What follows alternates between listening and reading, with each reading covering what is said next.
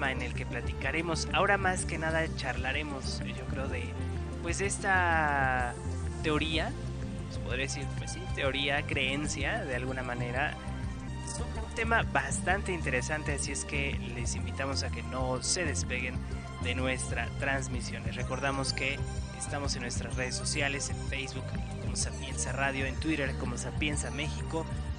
Bueno, pues me da un enorme gusto nuevamente saludar este día a Omar, que nos acompaña al micrófono aquí en Agenda a Fondo como cada miércoles. ¿Qué tal, Omar? Buen día. Gracias, Carlos. Buen día. Te saludo con mucho gusto a ti y a toda nuestra audiencia. Gracias por acompañarnos una semana más y pues nuevamente aquí al micrófono, como bien dices, vamos a charlar de un tema aunque con algunas bases cuestionables, pues vemos no deja de ser interesante. Sin embargo, entonces pues durante este programa vamos a estar platicándoles incluso un poco debatiendo sobre si todo esto es realmente una creencia válida o si tenemos que dudar de todo esto. Entonces pues también agradecer al equipo que nos acompaña, Jennifer y Pedro en los controles, Avi en los comentarios y en redes sociales. Bueno, pues eh, muchas gracias Omar y nuevamente bienvenido al programa. Vamos a ir a nuestro primer corte de este programa, así es que les invitamos a que no se despeguen, sigan en línea a través de sapiensaradio.com.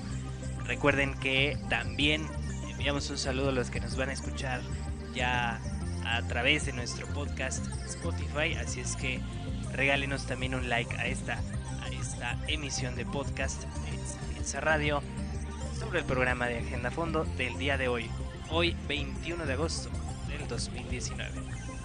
Bueno, pues vamos a una pausa y nosotros volvemos para entrar de lleno a nuestro programa, a nuestro tema del día de hoy.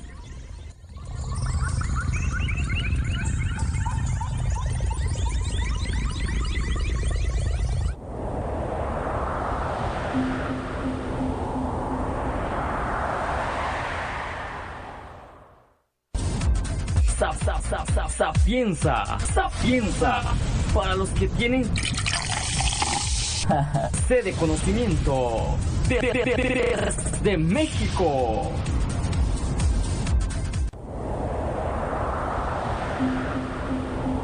A fondo cuando son las 12 con 16 de la tarde en el centro de México.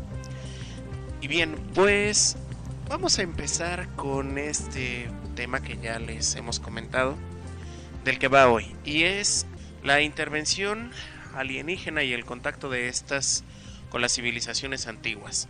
¿Y por qué le llamo intervención? Eh, primeramente porque muchas teorías que existen y que de hecho de manera general se conocen como la hipótesis de los antiguos astronautas, dicen que mucho de lo construido y mucho de lo, digamos, hecho por las civilizaciones antiguas, de hecho es anacrónico. ¿A qué me refiero con esto?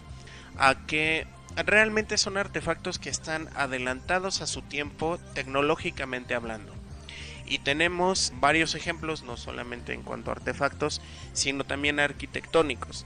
Y uno de los más representativos son las pirámides diferentes pirámides que hay alrededor del mundo y que pertenecen a diferentes civilizaciones. Nosotros sabemos que en el antiguo Egipto, bueno, se construyeron varias de las pirámides, algunas de las más grandes que hay en el mundo, como la pirámide de Giza, y que también del otro lado del mundo se construyeron pirámides, ya sabemos que está, por ejemplo, Teotihuacán, con, un, con dos de las pirámides más representativas de la cultura mexica, pero también encontramos otras construcciones piramidales, por ejemplo en la zona de Palenque, en la zona sureña de, de México, y que pertenecen a la cultura maya, y que por lo tanto el parecido que tienen estructuralmente hace creer a algunos estudiosos de estos temas que deben tener un origen común.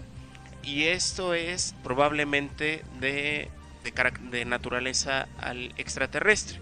Porque, bueno, si bien sabemos y tenemos pruebas de, cómo construyeron estas estructuras, se dice que puede haber algunos otros factores que intervinieron y los cuales o bien no están registrados en la historia, o bien están, digamos que pertenecen a esas lagunas de explicación que la ciencia y la historia no ha podido determinar.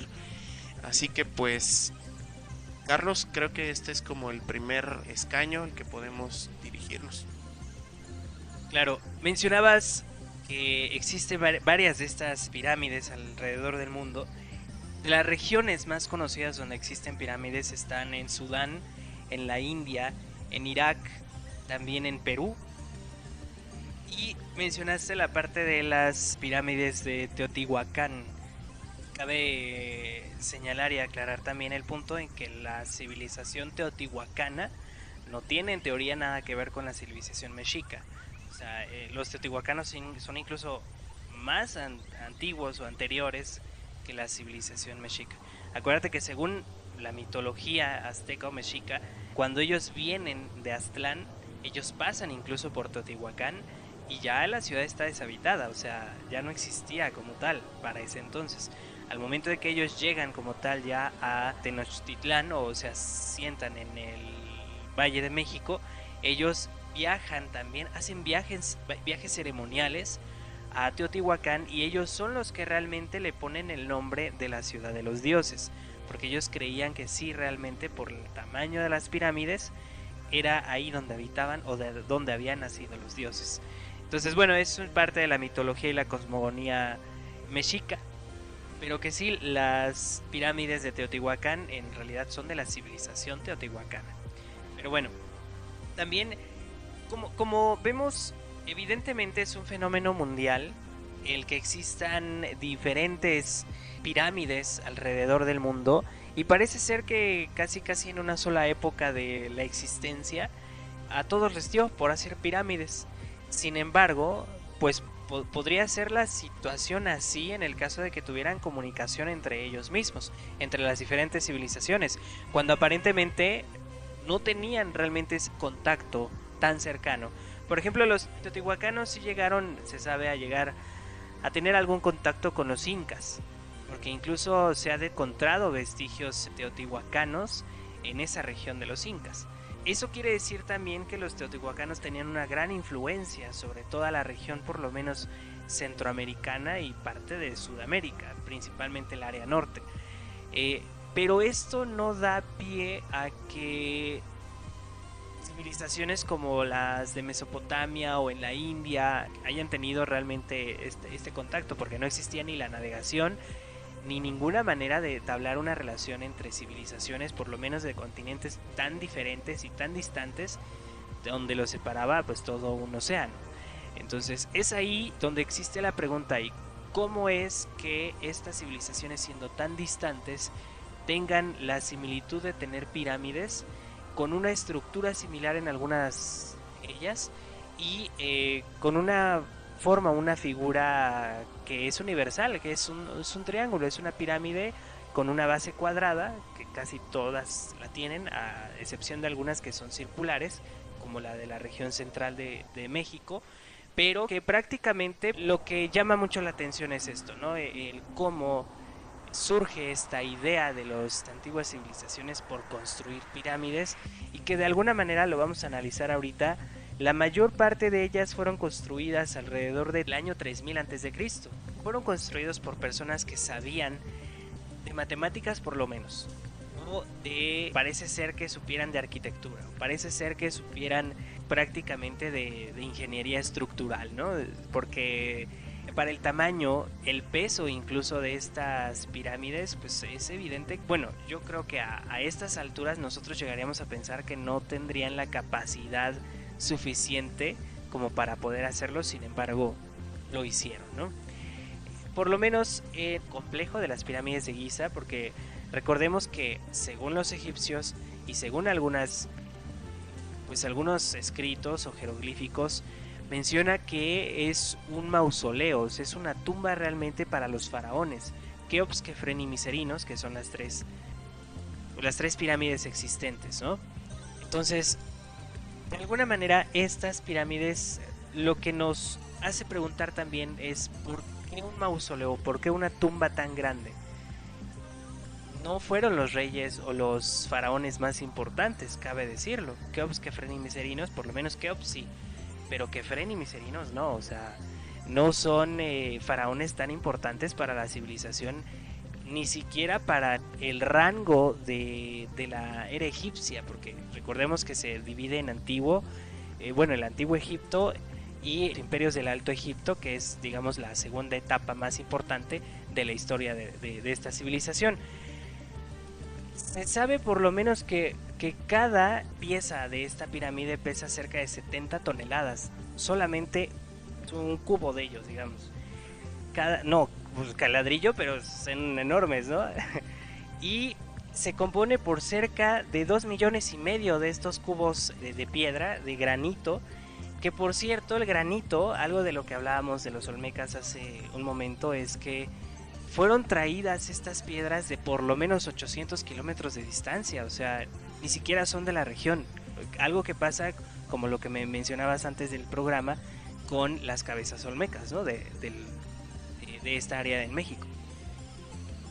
Sí, justamente algo que se dice también del origen de los olmecas es que primero son una civilización en la que conocemos pues bastante poco. Es decir, no se sabe bien de, de dónde vinieron, o cuáles eran como los usos y costumbres de esta civilización, salvo algunos registros y de los muy pocos registros que tenemos. Y entre esos pocos registros que tenemos, pues están estas inmensas cabezas de piedra, que son el vestigio más representativo de los olmecas. El asunto es que pues son colosales, o sea, el peso de estas no es menor a las 8 toneladas, me parece que es la que menos pesa. Entonces muchos se preguntan, eh, vaya, que hay un, hay un misterio en cuanto a, primero que nada, las características que tienen. Es decir, los labios gruesos, la forma de la cara, es decir, redonda, no corresponde con la fisionomía de las civilizaciones que habitaban América en ese entonces, según los expertos. La segunda es que tienen una especie de casco en la parte superior, porque precisamente es un círculo que, que rodea su cabeza y que está unido con una banda también. Lo cual eh, muchos creen que también puede ser antigua de los juegos de pelota y que por tanto era un casco como para protegerse. Pero finalmente también hay gente que pues cree que son como un casco espacial, digamos, o, o extraterrestre. Entonces, vaya, Finalmente lo último y el dato más importante que se tiene es que la roca de la cual están hechas estas cabezas no son originarias de la región donde habitaron los olmecas. Es decir, esas piedras tuvieron que ser, según los expertos, traídas de otra parte del continente, o en este caso del país más bien, y finalmente tuvieron que hacerlo entre valles y montes y todas estas cosas que también siembra la incógnita de decir cómo lo hicieron. Es decir, cómo hicieron ese transporte de esas rocas tan colosales desde una región tan distante a la suya. Entonces eso pone pues sobre la mesa esta pregunta de decir contaban con tecnología este, avanzada para hacer este trabajo. Como bien dices, había expertos, podríamos denominar ingeniería y matemáticas capaces de hacer esta tarea más sencilla probablemente o cuál es la respuesta a este misterio y es una de las cosas que se sigue debatiendo pues hoy día. Claro, pues parte de lo que tenemos como incógnita pues es esta, ¿no? Eh, y yo creo que es la principal en casi en todas las civilizaciones, porque dices, ¿cómo es que movieron unas piedras tan grandes o tan gigantes para poder hacer una construcción tan enorme además? Porque según tengo entendido, por lo menos la pirámide más grande del complejo de Giza mide cerca de 246 metros de altura, la pirámide más alta. Entonces, realmente es una estructura colosal, es una estructura bastante, bastante grande. Vamos a hacer nuestro primer corte y vamos a regresar con una teoría que maneja y que incluso tiene un poco de rasgos bíblicos. Lo vamos a estar analizando, se los voy a platicar en un momento. El cómo aparentemente una civilización extraterrestre viene y contacta con la primer gran civilización de, la región de Asia, que es Mesopotamia, y de alguna manera realizan una intervención incluso al ADN del ser humano, lo mezclan y bueno, ahorita les vamos a comentar qué sucede con esta teoría, porque aparentemente gracias a ello también es por el que adquirimos un conocimiento mucho más amplio de matemáticas, de astronomía mucho. Ahí en esa región surge la, astrología, por cierto, y otras tantas enseñanzas antiguas, ¿no? Se le podría llamar así. Entonces vamos con este, con este corte a nuestro programa y volvemos con más de Agenda Fondo aquí en Sapienza Radio para los que tienen sed de conocimiento. No se despeguen, volvemos en un minuto.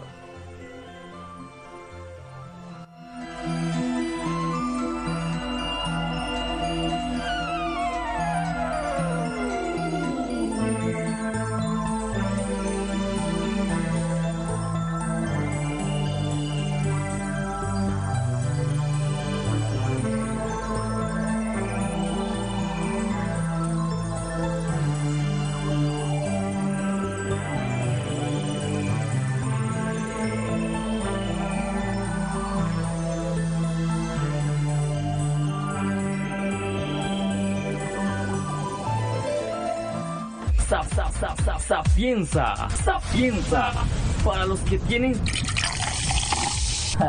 sede de conocimiento de, México. Bueno, pues ya regresamos a nuestro programa aquí de Agenda Fondo en Sapienza Radio. Para los que tienen sed de conocimiento, recuerden que nos pueden escuchar a través de sapienzaradio.com todos los miércoles a las 12 del día, hablando de temas muy interesantes como pues el que nos convoca el día de hoy sobre las civilizaciones antiguas y su posible relación con las civilizaciones extraterrestres.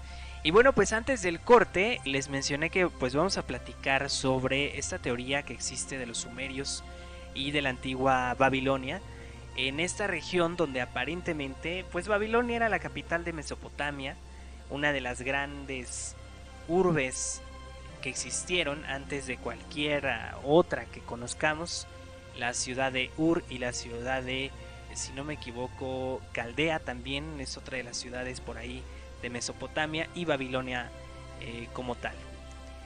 Hay una teoría que maneja la llegada, bueno, para esto vamos a remontarnos a la época de los asirios, a la época donde si no han visto estas imágenes de aparentes dioses de los sumerios, todos o la mayoría de ellos tienen cabezas de algún animal. Cabezas de reptiles, cabezas de halcones, cabezas de, bueno, de diferentes animales que, que conocemos por lo menos nosotros ahorita. Y también una cosa que incluso acabamos de mencionar en el corte es que para los antiguos habitantes del planeta, aparentemente existían personas gigantes y de hecho, los asirios también tienen algunas pues gráficas tallados con estos dioses y dioses realmente gigantes con respecto al tamaño del ser humano. Una de las teorías dice que los asirios o toda esta región de la antigua Mesopotamia recibieron en algún momento visitantes de otros lugares, ellos dicen fuera de este mundo, o sea, literal, o sea, fuera de este mundo, ellos creían que eran sus dioses, ellos creían que eran, pues, eh, como tal, exploradores de, otras partes del universo. Según la mitología, son los llamados Anunnaki. Los Anunnaki como tal llegan a el área de Mesopotamia porque esta área pues es o era aparentemente hasta ese entonces muy rica en oro Aparentemente llegaron estas naves e incluso mencionan cómo las ciudades fueron eh, como faros al momento de poder aterrizar las naves para poder utilizar estos puntos que aparentemente brillaban desde, fuera de, la Tierra, desde el espacio, y eran como luces como las de los aeropuertos, vamos a suponer, que estaban alineadas y ellos tenían que llegar hasta el último punto que era, si no me equivoco, la ciudad de Ur. Ahora, ellos cuando llegan eh, mencionan que esta civilización, al menos esta mitología, dice que esta civilización ya existía incluso cuando el hombre todavía era como un mono, de alguna manera. Ellos al momento de llegar, los extraterrestres, incluso ven al mono todavía en áreas de África. Ellos, supuestamente la mitología dice que toman a uno de estos seres, de, de los monos que andaban por ahí en África, y que lo modifican en cuanto a su esencia. Yo lo entiendo como su ADN, ¿no? Modifican su esencia y crean un nuevo ser que es ahora híbrido, tiene parte de la esencia de los visitantes y parte de la esencia que ya existía de los terrícolas, digamos, ¿no? Para esto, según la mitología, dice que el primer ser que surgió de ahí, de esa mezcla, todavía no era ni inteligente, todavía se movía con bastante dificultad, con torpeza exactamente. Entonces, a tomar a este mismo ser, ah, bueno, para esto el fin de modificarlo genéticamente es que adquiriera un poco de eh, inteligencia y pudiera trabajar para poder minar de alguna manera, por ejemplo, el oro o lo, los minerales que ellos necesitaban llevarse. Entonces, pues para esto modifican por segunda vez al ser humano y entonces surge el ser humano que conocemos ahora, ¿no? Más inteligente que ahora ya se podía reproducir porque aparentemente el primer ser en África no podía reproducirse con tanta facilidad. Pero para que ellos pudieran tener como que mano de obra, pues les dieron la capacidad de poderse reproducir de manera más sencilla. Ahí es donde aparentemente se sale de control esta parte de la hibridación del ser humano, del proyecto, y el ser humano comienza a poblar toda esa región en una cantidad muy grande de, de gente, ¿no? De seres humanos. Aquí se supone que había dos hermanos entre los visitantes, entre, llamémosle extraterrestres, había dos hermanos, uno que no estaba de acuerdo con lo que se estaba haciendo con el ser humano para tomarlo como esclavo, literalmente. Entonces, se llevan a este híbrido al planeta del, que, del cual provenían y que incluso la región asiria toma como tal el nombre de la estrella Sirio, porque ellos decían que los dioses, provenían de esa estrella y que algún, en algún día iban a regresar, porque ellos sabían que provenían de allá. Entonces se llevan al híbrido al planeta Sirio y ahí hacen como una especie de tribunal, según la mitología siria, que, donde le preguntan al ser humano que pues, casi casi qué le parece, ¿no? La, la situación que está aconteciendo con él. Y el ser humano pues prácticamente sí se queja de alguna manera, pero también por la inteligencia que había adquirido, de alguna manera, pues tampoco se quería deshacer de, ella, ¿no? Y tratan de disuadirlo para que evidentemente destruyan esa hibridación que ya habían hecho del ser humano y el ser humano de alguna manera dice, pues no, o sea, pues ustedes me crearon, ustedes son mis dioses, pero yo tengo mi libertad y tengo lo necesario para vivir y podemos seguir trabajando para ustedes y lo que tú quieras, ¿no? Pero al final regresan a la Tierra y sí explotan el mineral de toda esta región de Mesopotamia. ¿A qué voy con esto? A que también la mitología asiria dice que todos los dioses de ellos tenían cabeza de reptil. Que de ahí surge la teoría de los dichosos reptilianos que ahora está muy en boga. Sin embargo, esta parte de los dioses con cabezas de animales, principalmente de reptiles, incluso pues hereda a la civilización egipcia y los egipcios todavía mezclan un poco más, ya yo creo tal vez parte de la mitología, de esos dioses con cabezas de perros, por ejemplo, de gatos, de halcones, etcétera, etcétera. Entonces, puede ser posible que esta mitología asiria realmente transmitida a los egipcios, que fue después la, la civilización más grande, puede ser que a través de esa mitología nos estén diciendo realmente algo que pueda ser cierto o crees que realmente solamente es parte del imaginativo de ese entonces? Bueno, respondiendo a tu pregunta, pues es que eso nos remitiría como al creacionismo cristiano. O sea, es decir, nosotros dentro del catolicismo y de las religiones que adoran a Cristo y a un Dios Padre por encima de él, pues sabemos que hay una que hay un, una creación el Génesis, que fue el que dio pie a todo esto, a Adán y Eva, a todo lo que conocemos hoy en la Tierra y que pues gracias a su mano es que todo lo que conocemos hoy existe y sigue existiendo. Esto pues se parece mucho, o sea, no, no dista de esa, no dista de esa forma de ver el mundo, con la diferencia de que en este caso no hay un origen divino, sino más bien un origen extraterrestre que finalmente sí podría tener más cercanía con nosotros porque sería una prueba de ser cierto, sería una prueba fidedigna de que efectivamente hay vida en otros planetas, lo cual pues la mayoría de los científicos reputados no descartan porque digamos con tanto con tanto avance y tantas cosas que hemos visto en el universo es prácticamente imposible pensar que no hay otras civilizaciones fuera de nuestra órbita pero entonces pues creo que pues aunque son pruebas digamos que podríamos considerar coherentes como decíamos antes del bueno durante el corte tengo como ciertas dudas y era lo que yo te quería plantear en principio. En esta mitología con creyente de los Anunnaki, ellos, ellos hablaban de dos tipos de dioses, que eran los Anuna y los Igigi o Igigi, no sé cómo se pronuncia, en el cual decían que los Anunas son pues los dioses o los jueces más bien en este caso del inframundo y los Igigi que son los de naturaleza celeste.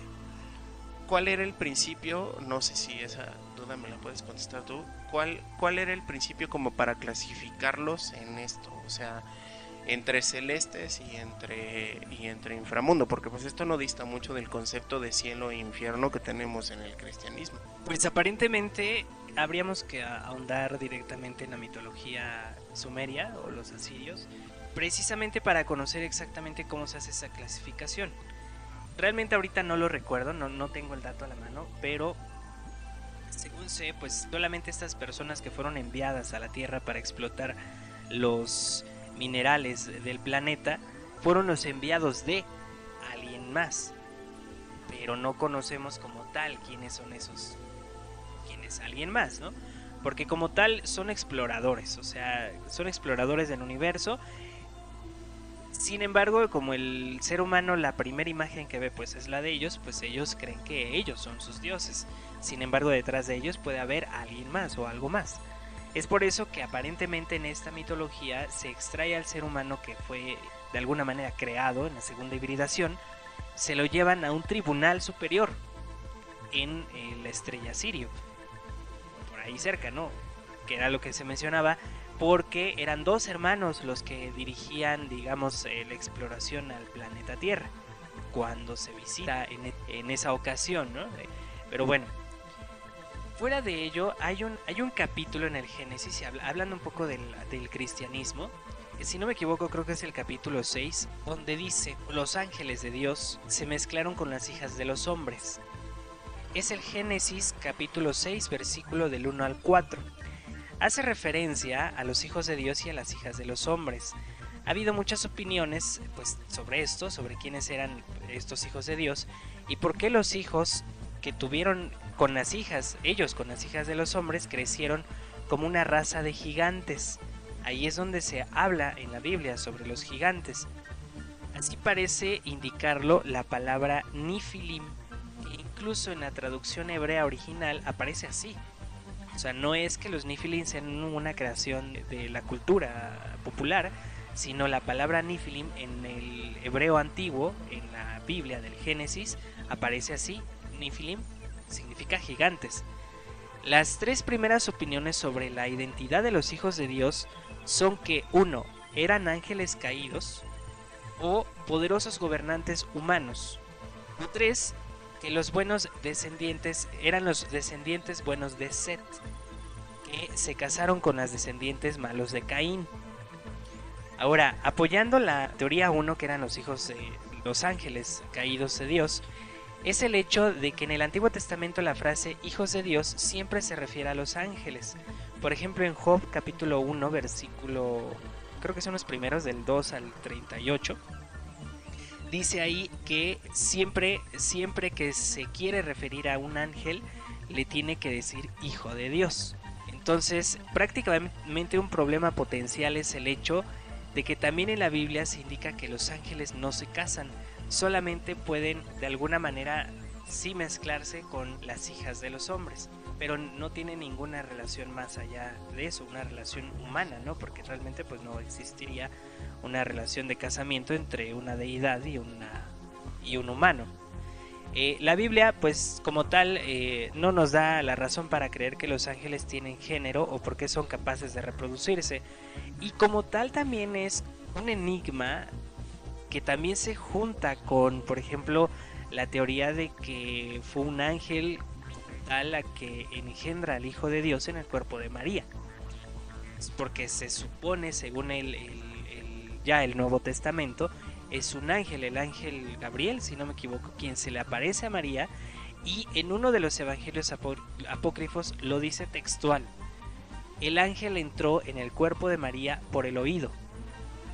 O sea, e, e, es, es esta capacidad entonces, si el ángel es un ser, o es una energía, o es una fuerza, o qué es. Porque, porque para ser capaz de poder plantar la semilla del nacimiento del Hijo de Dios en el cuerpo de María, además para que María permaneciera virgen, pues y no resulta bien la idea, ¿no?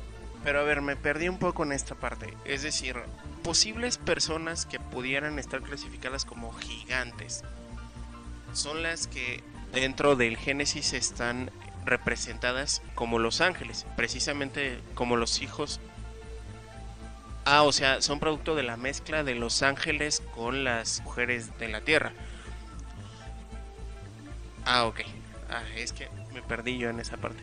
Pero entonces, o sea, los, los ángeles, según lo que nos relatas, o sea, esta capacidad de usar energía y todo este rollo, ¿podríamos entonces considerarlo? O sea, también como, digamos, obviamente no hay pruebas que lo sustenten, pero finalmente podría considerarse que es también de características fuera de nuestro mundo, ¿no? O sea, que al, que al final de cuentas coincide también con lo que decían los sumerios en cuanto al origen de muchas de las cosas que veían y que creían a lo largo de su vida en su civilización. Entonces, la otra duda que me surge es, hace un rato hablábamos de que todo esto pudo darse en un periodo de tiempo más o menos similar. Mi pregunta es, ¿por qué se dio solamente en este periodo de tiempo específico? Es decir, Carl Sagan, por ejemplo, decía que, bueno, si es que estas visitas eran, eran reales, pues contaban con tecnología suficiente para poder hacerlo periódicamente. Porque eh, mi pregunta es, ¿por qué no tenemos evidencia de que haya pasado, no sé, por ejemplo, en la época medieval o en el, o en el siglo XIV. Sé que ya me estoy yendo como muy adelante en el tiempo, pero digamos, para hacer más concreta la pregunta, ¿cómo es que se determina que fue en la misma este, época del tiempo? Y segundo, ¿cómo es que esas intervenciones, por así decirlo, no se repitieron después Aquí hay una cuestión porque si tú analizas, por ejemplo, no puedes saber exactamente en qué momento de, la historia de la humanidad ocurren estos hechos. Por lo menos con, la época de Caín sabes que debe ser a principios del nacimiento del ser humano. Y estamos hablando, podríamos, podríamos estar hablando de 3.000 años antes de Cristo, incluso más todavía. Más o menos calculando la época del surgimiento de la civilización sumeria que digamos es como que la, la, primera que tiene como este contacto, ¿no? Que, o por lo menos que sí, sí lo, lo plasma en sus escritos o en su mitología. Ahora, si tú calculas esta, pues este tiempo al tiempo en el que aparentemente viene Jesucristo, que es hijo de Dios, que de alguna manera por la Virgen María es fecundada por el Espíritu Santo o un ángel, lo que sea, han pasado por lo menos dos mil años desde el primer contacto. Y, si nos adelantamos ahora del tiempo de María, que es el año cero, digamos, el tiempo de Jesucristo, hasta este momento son dos mil años después. Hay una teoría que dice que es posible que esto se dé como en temporalidades específicas, dependiendo del desarrollo cognitivo del ser humano. O sea, si el desarrollo cognitivo del ser humano es propio para que pueda tener un contacto, entonces lo hay. Pero para esto es un periodo de tiempo larguísimo vuelvo e insisto, o sea, si los sumerios son del 3000 antes de Cristo, un poco más allá, y el segundo contacto se da con Jesucristo y María, el cristianismo y todo esto, quiere decir que podríamos estar cerca de otro posible. Ahora, hay otra teoría que dice que cada contacto importante se da en el cambio de era zodiacal astrológica. Vamos, vamos y vamos a resumirlo así.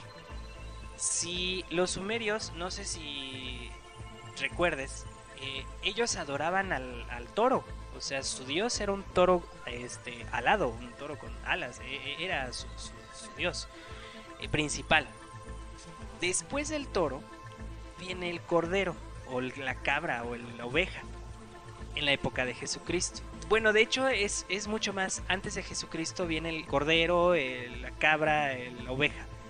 Después con Jesucristo viene el pez. Ahora, si nos vamos en la, en la rueda zodiacal, primero es... No, con el horóscopo occidental de los meso que inventaron, por cierto, los de Mesopotamia. El primer signo zodiacal, si nos vamos de atrás hacia, no más bien de, sí, de, en, en sentido contrario, primero es Tauro, que es el toro. El siguiente es Aries hacia atrás, que sería el cordero. Y el siguiente es el pez, que es Piscis. Y ahora estamos entrando a la era de Acuario, que no tiene animal. Es un ser humano, de hecho. Es, una, es un ser humano con una vasija, con un cántaro. Entonces estamos haciendo el cambio de era zodiacal. Si es cierta esta teoría, entonces no sabemos en qué momento ya entramos en la era de Acuario, no estamos entrando todavía de lleno, estamos como que en la transición de... eh, pero es posible que entonces se pueda dar un contacto gracias a que estamos cambiando la era zodiacal. Entonces, si volvemos, si te fijas en estas creencias antiguas, es por esto que el toro, la era de Tauro, sea el dios principal, animal. El siguiente la cabra, con, esto de que siempre se decía, eh, por lo menos en la Biblia, de que para redimir tus pecados tenías que matar una cabra y la cabra era digamos como que el, eh, el- la cabra, la oveja o el cordero, del cordero de Dios, etcétera, etcétera, este, viene de esto, de que se, se, se divinificaba una cabra. No a la cabra como animal, sino como representación. Recuerda que hay una... En la época, si no me equivoco, del Arca de la Alianza, no se dice Antiguo Testamento bíblico, pero en el los evangelios apócrifos o los textos apócrifos del cristianismo menciona que también llevaban huesos de cabra ahí adentro. Entonces, digamos que es un símbolo muy importante que corresponde a la era de Aries, en ese caso. Llega Jesucristo y eh, se convierte en pescador de hombres, en et- etcétera, etcétera, etcétera, y su símbolo principal es un pescado. Ahora con la era de Acuario pues no sabemos realmente qué va a suceder, pero realmente es la era del ser humano, es la era de la altura de la conciencia y de todo esto, y por eso distintos, bueno ya estamos cambiando un poco de tema, pero distintos movimientos en pro de la equidad de género, de que se aperture la información, pues esto de Wikileaks por ejemplo, de que se abren todos los archivos secretos y todo esto, entonces estamos entrando a esa fase donde supuestamente el ser humano tendría que ser más libre a manera de pensamiento y más libre en el acceso a la información y en la equidad de todo. O sea, el, el- equilibrio aparentemente se da en era de Acuario. Ahora, vamos a ver qué vamos a tomar como Dios en esta era. Porque si en la era de, de Aries se tomó una cabra y se divinificaba a Dios por medio de la cabra y por medio de la cabra te redimías tus pecados y por medio de Jesucristo ahora entró la era de Pisces, ahora con qué vamos a entrar o de plano se destruyen las religiones, eso podría ser también. Porque es la era del ser humano, es la era de la altura de la conciencia. Wow. da un poco de miedo todo esto que me comentas, pero a ver, vamos eh, como en el kinder uniendo los puntos para armar la casita. Primero hablábamos de eh, pues los sumerios como civilización originaria y que es la que digamos cree y crea, por así decirlo, toda esta mitología alrededor de todos estos seres y son los que bueno coinciden con esto último que nos hablabas acerca del acerca de la astrología y del, y del zodiaco por podríamos llamarlo así. Y que bueno coincide precisamente con este cambio de fases de eras a través del que, que son determinadas por este por la astrología y por el zodiaco. Entonces el segundo punto que me parece importante resaltar es lo que también decías hace rato acerca de que estas deidades de origen extraterrestre nos hicieron de algún modo híbridos, o sea, a partir del, a partir del mono para poder tener esta conciencia y poder tener este lo que llamamos libre albedrío en pocas palabras. Y que bueno, el hecho de haber pasado por estas fases, por estas eras, nos indica que pues su intervención es constante, es decir, que no hay una interrupción como tal, como se cree de que, de que solamente durante ese juicio en su viaje a Siria ya se olvidaron de nosotros y se acabó su intervención, sino que más bien eso sería una prueba, entre comillas, de que las de que las fases conforme ellos como si ellos tuvieran una especie de plan se van dando. Ahora, eh, quiero terminar de unir el rompecabezas en cuanto a que todo lo que hemos hablado alrededor de esto, es decir, pirámides, las cabezas olmecas, los vestigios que hay tanto en pinturas como en fósiles, pudieran ser, quizá esto ya es algo este, que le estoy poniendo en mi cosecha, una especie de, una especie de igual de piezas de rompecabezas que se van uniendo conforme al avance o como, pruebas de que finalmente nunca se fueron, o sea, de que hubo intervenciones periódicas, digamos, no tan invasivas, porque evidentemente ya los seres humanos ya eran, digamos, civilización aparte, pero que ahora con toda esta, y esto ya es una pregunta propiamente, con todo esto que está pasando a nivel social y tecnológico, podríamos hablar de que entonces quizá esta, estos eh, Anunnakis están ya viéndonos como preparados para un tercer gran contacto, por así decirlo, que coincide precisamente con este avance del, del periodo de los años, es decir, 2000, 2000 y 2000. Pudiera ser, digo, o sea, no lo podemos saber a ciencia cierta, pero pudiera ser que sí, porque se supone que nosotros venimos desde una... Hablando y poniendo en tema otra vez las eras astrológicas, eh, venimos de un avance eh, desde eras mucho más antiguas.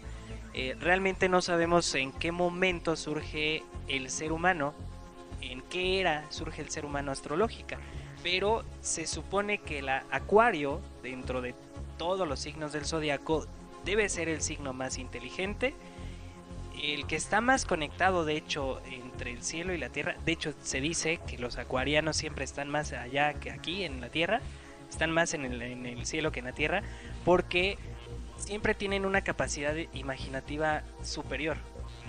Ellos tratan de adelantarse demasiado, no tanto en, en la época, pero sí en planeación, en sueño, o sea, todos sus metas siempre se las ponen muy altas, precisamente porque Acuario es así, o sea, Acuario siempre vive soñando, siempre vive eh, viendo las estrellas, inventando, este, creando. Entonces, Acuario y la era tecnológica actual están de la mano, o sea, van unidas una con otra.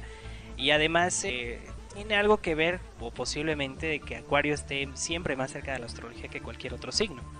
Ahora, si como desarrollo o, o evolución de la conciencia se da justamente la era de Acuario, yo creo que es muy posible que sí. Decía, y creo que hablábamos hace unos días de este Chico Javier, un brasileño que vivió por ahí de los años 70. Él mencionaba justamente que si el ser humano lograba llegar al 20 de julio de 2019 sin una guerra o sin otra guerra eh, mundial importante, entonces es cuando se empezaría a abrir esta parte del contacto con seres planetas. Lo decía él, no sé en qué se basaba, él era medium y tuvo algunos aciertos bastante importantes en cuanto a predicción y cosas de estas. Y parece ser que sí, tenía como una conexión muy íntima eh, entre algo más allá de lo que existe en la Tierra y él. Entonces, él mencionaba esto, si llegábamos a esa fecha justamente que se acaba de cumplir hace un mes, entonces era posible no, no decía que esa fecha iba a haber un contacto, pero sí que a partir de entonces el ser humano podía estar, digamos, preparado con a manera de, manera de su conciencia, digamos, iba a estar preparada y lista para poder tener un contacto más cercano y directo con seres de otros mundos. No sabemos si eso va a pasar como tal, pero también hay una teoría por ahí de la, la aparición de Garabandal o la de Medjugorje entre España e Italia. Ahorita podemos hablar sobre eso porque ya vamos a ir al corte. Este, ¿qué dice esta mujer que todavía vive, creo, se conoce como Madre Conchita, que mencionaba que iba a haber un periodo en el que sí iba a haber un contacto, ella dice con Dios, pero que prácticamente íbamos a ver algo en el cielo todos, todo mundo iba a ver algo en el cielo y que iba a ser una señal de alguna manera de que iba a haber una consagración religiosa, digamos, del planeta, pero iba a haber un contacto como tal con seres de otros, según lo que decía la madre Conchita, que no se ha cumplido, pero que está como que en, posible, ¿no? En este, cumplimiento. No, no sabemos qué, qué va a suceder. Pero yo creo que sí, o sea, si nos vamos por, por esta parte de que el ser humano como tal, como que sí se está, está expandiendo su, su pensamiento o lo está llevando a escala, a una escala mucho más grande, pues puede ser que sí suceda. Vamos a un corte y ahorita regresamos. Sapienza, sapienza, para los que tienen sede de conocimiento de, de, de México.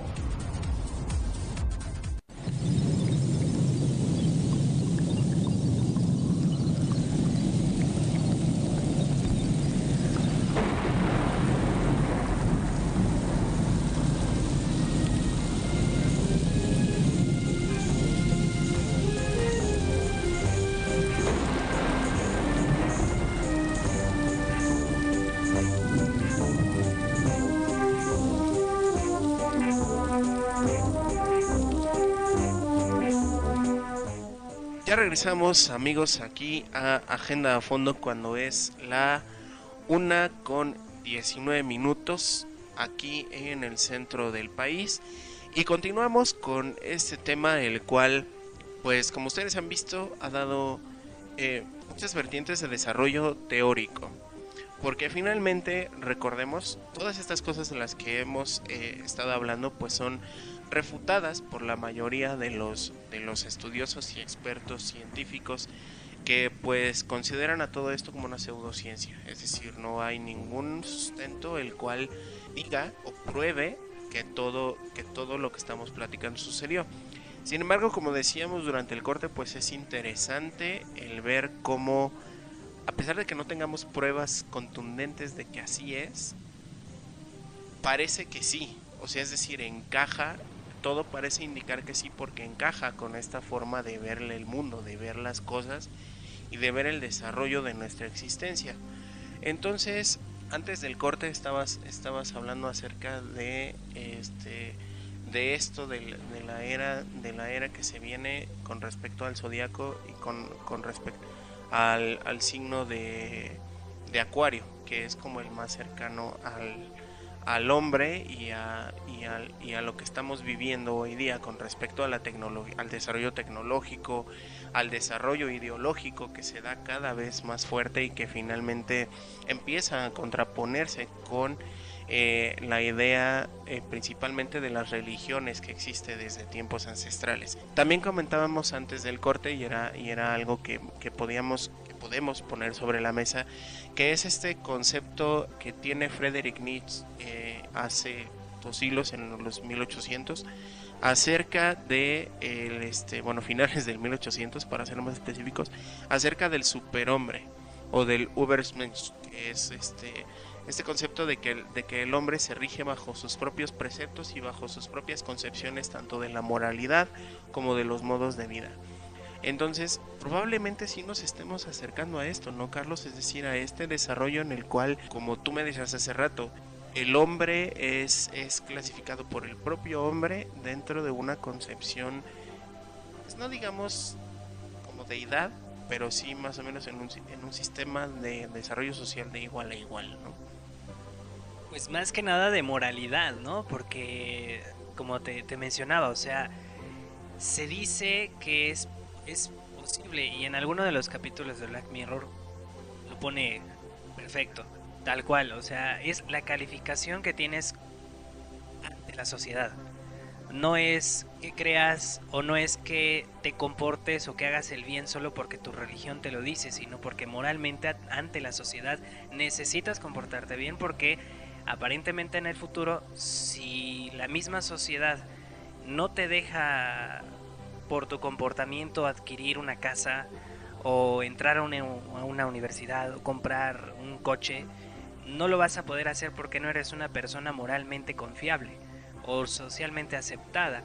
Y suena feo, pero a estas alturas, a como vemos la sociedad, yo creo que no está muy lejano esto de que nos califiquemos mutuamente, a que sea de conocimiento general el qué tipo de persona eres. O sea, no, no, solo como te digo, porque tu religión te lo, te lo indique que así te tienes que comportar, porque no tienes que matar, no tienes que robar, no tienes que, no sé, hacer cualquier, no tienes que decir mentiras, ¿no? Es lo que dice la religión. Y ya, bueno, los principales, eh, los primeros eh, mandamientos, que es amarás a Dios y todo esto, ¿no? Siempre ponen la imagen de Dios hasta arriba. Pero la imagen del hombre, aparentemente en la era de Acuario, es la que rige. La, e, el hombre realmente es el que se rige a sí mismo por sus capacidades morales, por sus capacidades intelectuales y todo esto, ¿no? Entonces, si el ser humano va a tomar el poder como tal, y lo, lo hablábamos hace un momento, también sonó a lo mejor un poco fuerte la desaparición de las religiones, es posible que sí se dé, o sea, porque si es, como te digo, si es el hombre realmente el que va a tomar el poder de sí mismo o de la sociedad, es muy probable que esto ocurra, o sea, es muy probable que sí lo que dice Frederick pueda ocurrir, o sea, que digas, bueno, o sea, el ser humano va a ser capaz como tal de definir qué es bueno y qué es malo, o sea, sin necesidad de que una deidad te lo diga. Va a ser capaz de tener liber libertad de elegir lo que quiere o no hacer porque va a ser una obligación de alguna manera social o moral. Ahora, esto de que surjan movimientos pues, populares de alguna manera en, def en, defensa de derechos, en defensa de apertura de información, como lo mencionaba antes, pues yo creo que está muy ad hoc con, con esta transformación que estamos teniendo. ¿A dónde vamos a ir?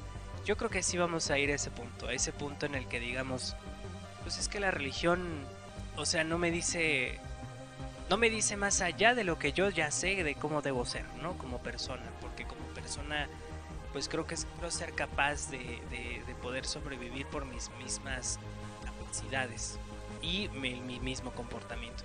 Una, puede ser eso, el, hombre evolucione tanto de que, de que a sí mismo se diga ya no necesito una religión o que como tal sea por obligación o por presión social.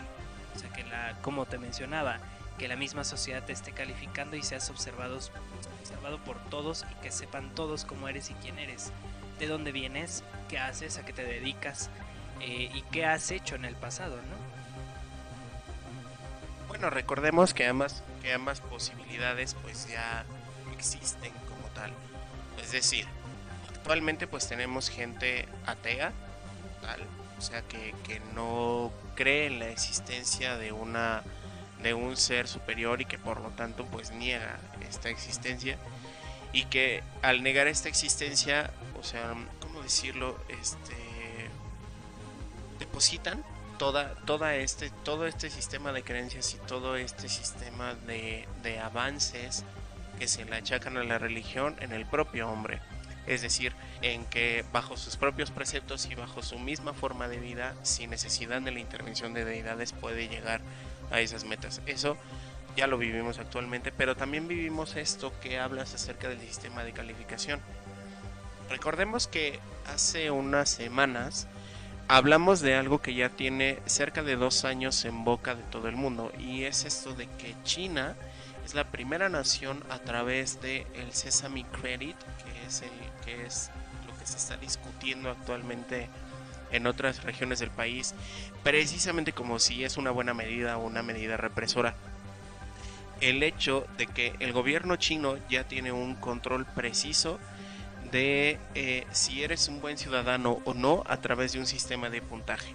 Es decir, si tú pagas impuestos, si contribuyes de manera puntual con tu comunidad o con lo que te requiera una institución de gobierno, entonces te haces acreedor, por ejemplo, o eres un candidato idóneo, no sé, para una visa, si es que quieres viajar, por ejemplo, o para tener un buen empleo, quizá. O, y este tipo de cosas y que ese sistema de puntos va disminuyendo conforme pues eres tal vez poco reacio al sistema de gobierno o de pronto te expresas mal del gobernante en turno o las políticas económicas de ese o sea de tu propio país no te agradan y entonces ese crédito va disminuyendo y eso no te permite entre otras cosas lo que dices hace un momento no te permite por ejemplo obtener el crédito para una casa no te hace no te hace un candidato para eh, no sé incluso un plástico una tarjeta de crédito por ejemplo. Entonces, eh, el que convivan ambos sistemas y que de hecho en la, en la literatura, hablando de la cultura popular, ya se haya hablado de ello como en, en 1984, esta novela de George Orwell, pues nos pone más bien en una perspectiva de que quizás sí, o sea, estamos cerca de desarrollar todo este sistema de valores y de creencias que finalmente no tenga nada que ver con las religiones en las que creemos actualmente. Ahora, otro punto a mencionar aquí es el hecho de que la mayoría de consecuencias o futuros distópicos que han, que han pintado en la literatura, todos se traducen en represión gubernamental. O sea, es decir, que todo este control va a quedar, va a quedar sobre los gobiernos o sobre algún, este, alguna entidad este, de poder ya sea económico, social o político, que sea la que determine toda esta función. ¿A qué voy con todo esto? A que si es que se llega a dar este contacto extraterrestre con respecto a las eras, como ya lo hemos comentado, pues no sería descabellado pensar que probablemente quienes establezcan este orden sean seres de otro mundo, o sea, no necesariamente tiene que ser algún ser humano que conviva ahí entre nosotros, sino que puede ser alguien que venga de otro mundo o que probablemente como muchas teorías conspiranoicas dicen, de los muchos que están entre nosotros ahora y que se hacen pasar por personalidades importantes o por presidentes o por dueños de empresas multinacionales, etcétera. Que si es plausible, pues no lo sabemos porque no hay pruebas contundentes que lo digan, pero pues como hemos estado platicando a lo largo de este programa, todo apunta a que probablemente sí pueda suceder. De qué modo vaya a suceder es lo que no sabemos. Pero lo interesante sería preguntarse o seguirse preguntando con respecto a los avances y a, a todas las batallas ganadas sobre todo a nivel de igualdad social, ¿cómo es que podríamos interpretar o cómo es que podríamos dilucidar que sería el nuevo orden mundial en nuestro planeta? Pues es algo bastante interesante de tratar de indagar de alguna manera, yo creo que no lo sabremos hasta que seamos contactados nuevamente.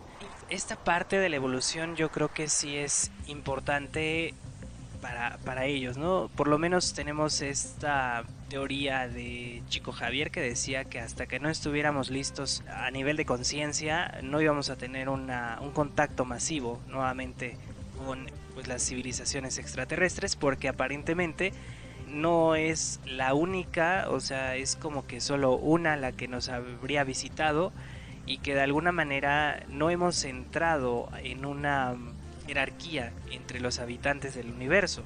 Que según esto, hay como distintas, hay distintas civilizaciones, pero también hay como que distintas clases de, de civilización extraterrestre dentro de todas ellas.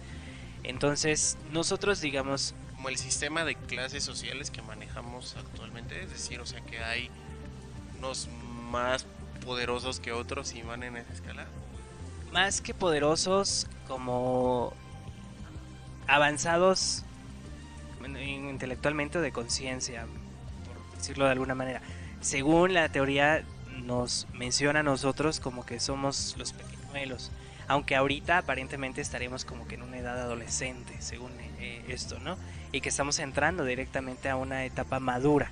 Entonces hay como que otras civilizaciones más avanzadas, más maduras que nosotros y que es esto, por lo que no hemos entrado directamente por las guerras, por la división, por una y mil cosas, y que una vez que eh, tengamos una conciencia mucho más abierta y nos sepamos de alguna manera respetar y convivir entre nosotros, es entonces como cuando podremos entrar, digamos, al círculo y poder ser parte de una, no sé cómo llamarlo, una comunidad intergaláctica, aunque suena un poco disparatado, pero eh, según esta, esta es la teoría, ¿no?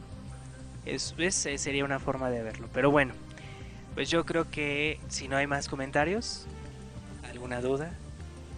Yo creo que de momento, vaya, creo que sí nos, nos desbordamos un poco del tema inicial y de cómo se relaciona todo esto con las civilizaciones antiguas, pero vaya, yo creo que solamente como cierre, creo que sería bueno destacar que si bien hay señales pudiera haber una intervención alienígena conviviendo con nosotros, pues yo sí soy partidario de aquellos que dicen que hasta que no veamos una prueba fehaciente de que en efecto así es, pues podríamos seguir en la incógnita de saber cómo es que pasa todo esto. O sea, independientemente de que sí, de que existen esas dudas y de que sí todavía tenemos ese misterio, pues igual y sí, igual y no, pero pues hasta que venga un extraterrestre y nos diga, sí, yo moví las cabezas olmecas del lugar por esos caminos pantanosos del Señor, entonces es cuando yo diré, ah, pues sí, y quizá, como decimos en otros programas, sean cosas que pues ya no nos toque ver a nosotros, o sea, que seamos parte del cosmos, como decía Carl Sagan, y ya le toque a las nuevas generaciones enfrentarlo. Claro, pues yo creo que como pues sí, como finalidad, lo mencionábamos al principio, lo mencionaste muy bien, que pues no hay manera de comprobarlo científicamente, es parte de la creencia popular, es parte de los misterios nuestra civilización como tal, de nuestra época en la que estamos viviendo. Recordemos que pues anteriormente se veían las civilizaciones de manera independiente, ¿no? La civilización egipcia, la civilización mesopotámica, la civilización, etcétera, etcétera, ¿no? A nivel mundial, porque eran pequeños, o sea, pequeños entre comillas, asentamientos, ¿no? Que al final fueron asentamientos muy importantes, por lo menos en América, los teotihuacanos fueron de los primeros, los olmecas, los aztecas, los mayas, los incas en Sudamérica, y se veían como como una civilización independiente cada una de ellas. Y actualmente no podemos hablar de una civilización estadounidense o no podemos hablar de una civilización japonesa. O sea, ya estamos hablando de una civilización global, ya humana. ¿Por qué? Porque ya todo está globalizado. O sea, hablamos en todo el planeta, hablamos un solo idioma que todos estudian porque es el más importante, porque a lo mejor es del país más poderoso, pero eso nos unifica eso no, habla de la civilización humana como tal, ya del planeta Tierra, ¿no? Entonces, si es parte de la evolución, yo creo que esta clasificación de civilización terrícola podría quedar bastante bien. Por esto mismo, porque estamos yo creo avanzando y ya no ya no nos empezó, o sea, ya empezamos a vernos como una unidad y no como algo que seres humanos individuales, que cada quien tiene su forma de vida o su forma de pensamiento o su forma de, no sé, incluso de cosechar, de su forma de, llevar las finanzas, ya todo está globalizado, entonces ya es todo un, es todo un uno. Si por ejemplo una bolsa en un país cae, cae en todo el mundo eh, las bolsas. Entonces dices, bueno, todo está interconectado y todo tiene que ver el uno con el otro. Entonces ya estamos hablando de una civilización planetaria como tal. Al final no sabemos si realmente sí nos van a contactar nuevamente en esta era, pero pues parece ser que podríamos comenzar a estar preparados. Todavía falta mucho evidentemente por evolucionar seres humanos individuales y colectivamente, yo creo que estamos avanzando por un buen camino y fuera de que si nos visiten o no, yo creo que vamos bien. dentro de todo a nivel planetario, yo creo que vamos bastante bien. Así es que pues esta es la conclusión del programa de hoy y pues les invitamos a que nos sigan escuchando el próximo miércoles en un nuevo tema aquí de Agenda Fondo. Siempre Omar, Omar que pues está siempre aquí con nosotros charlando sobre estos temas interesantes. Muchas gracias. Gracias a ti como siempre, Carlos, por abrirme el micrófono y el espacio aquí en el programa. Y pues también me queda más que agradecer a Jennifer, a Pedro y a Avi que también nos acompañan como parte del equipo tras bambalinas en este programa. Jenny y Pedro en controles, y Avi en redes sociales. Pues bien, nos vemos la próxima semana en otro en otra emisión más de Agenda a Fondo. Muy buenas tardes amigos.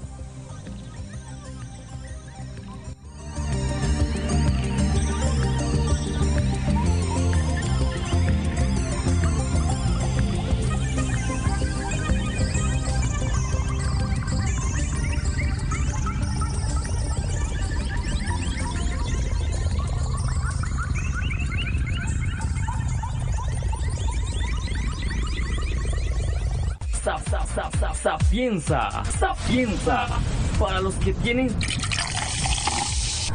sede de- de- de- de México.